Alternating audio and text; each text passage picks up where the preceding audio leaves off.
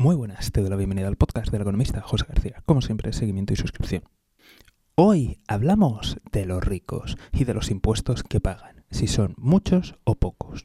Pero antes, un agradecimiento muy especial a toda la gente que me apoyáis en Coffee y también que compartís este contenido, ya que sin ti esto no sería posible. Y es que hablar así de claro y contar las cosas que aquí contamos es algo que para nada gusta a los algoritmos y aún menos a la prensa tradicional. Así que para más contenido como este, apoyo en Coffee y comparte este episodio en tus redes sociales. Y ahora vamos al asunto central. Los ricos pagan muchos impuestos, pagan pocos impuestos, no pagan impuestos. ¿Qué es lo que ocurre? Porque si atendemos a los medios tradicionales, a los grandes partidos, todo es un juego de extremos, de mucho o poco, y algo que se arregla tan sencillamente como subiendo o bajando impuestos. Lo primero que nos tenemos que preguntar es, ¿quién es alguien rico?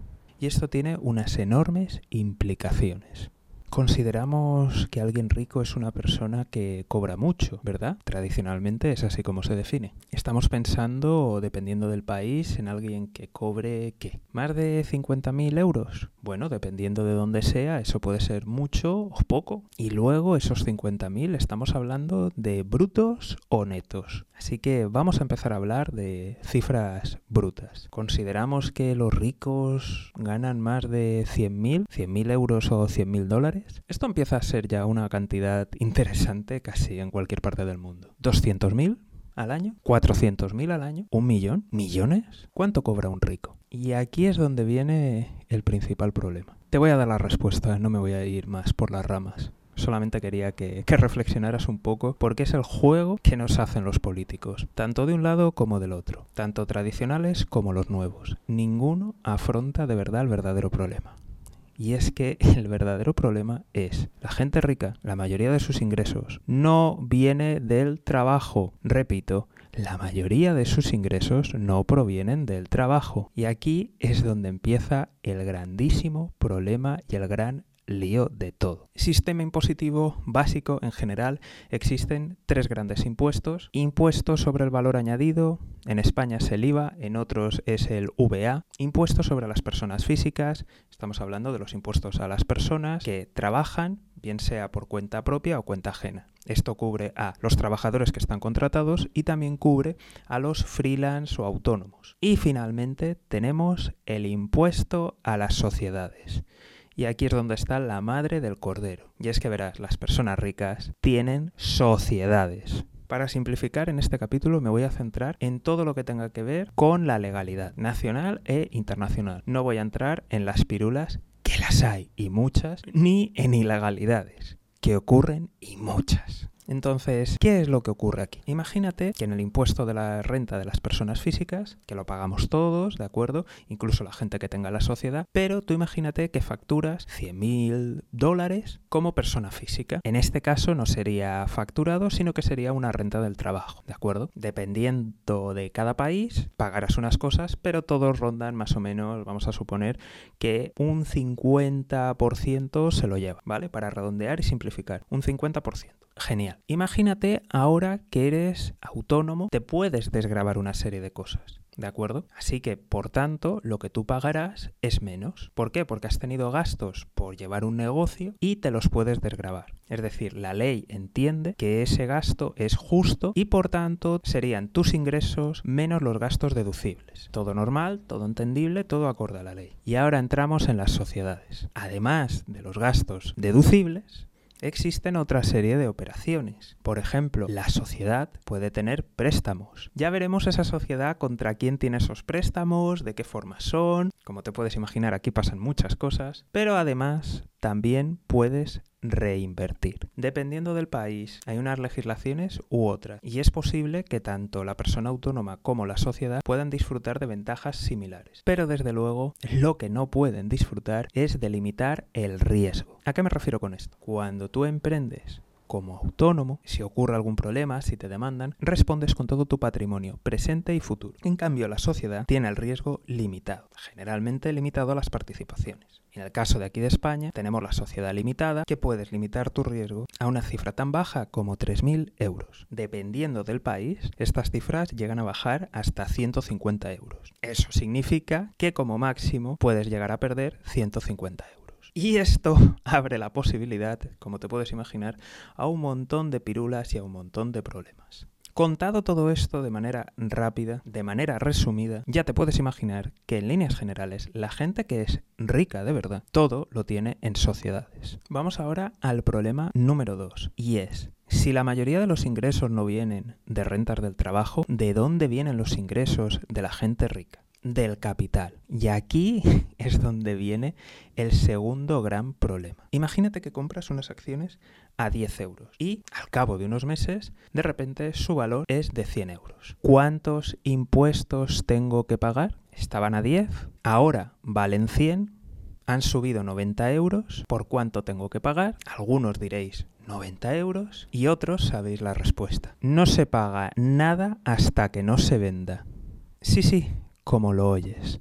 No se paga nada hasta que no se venda. Esto, que es un ejemplo sencillito, fácil de entender, multiplícalo en el tiempo, multiplícalo en las operaciones. ¿Cuántas operaciones en las que ha habido un aumento de valor, pero no se ha ejecutado la venta? ¿Cuántas plusvalías, cuántas ganancias hay que al no haberse ejecutado no se están pagando impuestos?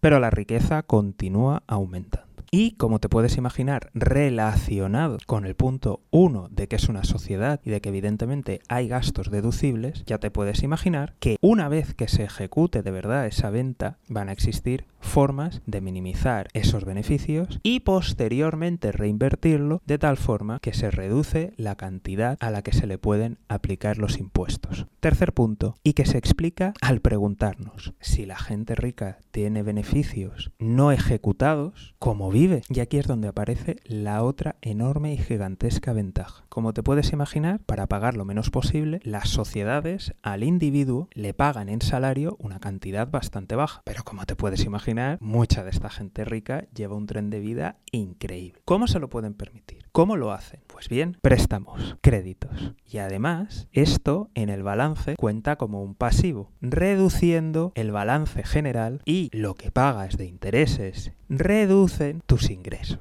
Esto al fin y al cabo es como en muchas ocasiones la banca para grandes fortunas opera, dando crédito a gente que no lo necesita simplemente porque les ayuda a mejorar los balances, es decir, reducen su patrimonio neto, el patrimonio neto recordemos que es activos menos pasivos, porque al recibir un crédito aumentan tus pasivos y por tanto si tuvieras que pagar por patrimonio pues se reduce y también reduce tu renta disponible, aumentando los gastos por el interés. Y aquí llegamos al cuarto problema, y es que existe banca especializada que te ayuda a navegar todos estos entresijos. Pero ¿es esta la única ayuda que reciben? Y aquí entramos en el punto 5 y es una legislación hecha a medida. Algunos dicen que a veces se quedan agujeros, se quedan lagunas, vacíos y que por eso cuesta. La realidad es que las grandes consultoras y algunos grandes despachos de abogados tienen una enorme influencia en la legislación. Te voy a comentar uno de los últimos escándalos que afecta a Australia. Y es que verás, resulta que el gobierno australiano quería modificar el sistema impositivo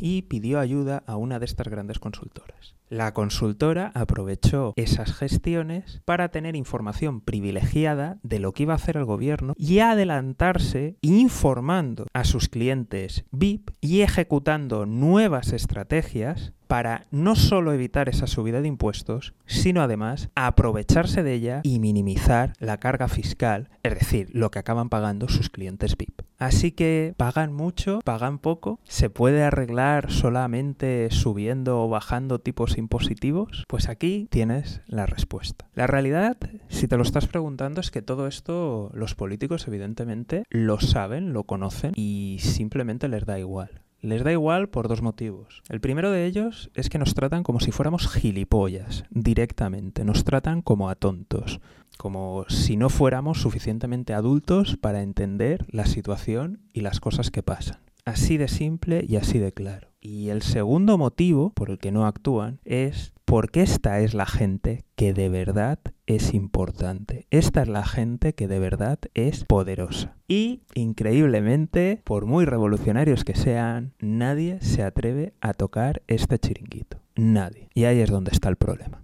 Pero como siempre, ya te puedes imaginar que la culpa es de los pobres, de los inmigrantes y trabajadores que a pesar de pagarnos el seguro del paro, si en algún momento lo cobramos, somos unos gandules y unos seres despreciables. También, por supuesto, es del autónomo, que cuando le va mal cierra, y de las pymes que a base de duro trabajo y sacrificio levantan el país. Eso sí, que nadie pregunte de los cientos de miles de millones que ingresan las empresas de los amigos, los contratos públicos millonarios, las quiebras aún más millonarias, los créditos excepcionales, porque claro, tenemos que salvar esas industrias, porque claro, es que es la banca, es que claro, es un sector, claro que sí. Los cientos o poquitos miles de euros que reciba la gente normal en ayudas ante una mala situación es terrible. Los miles de millones en la banca es que eran necesarios. Así que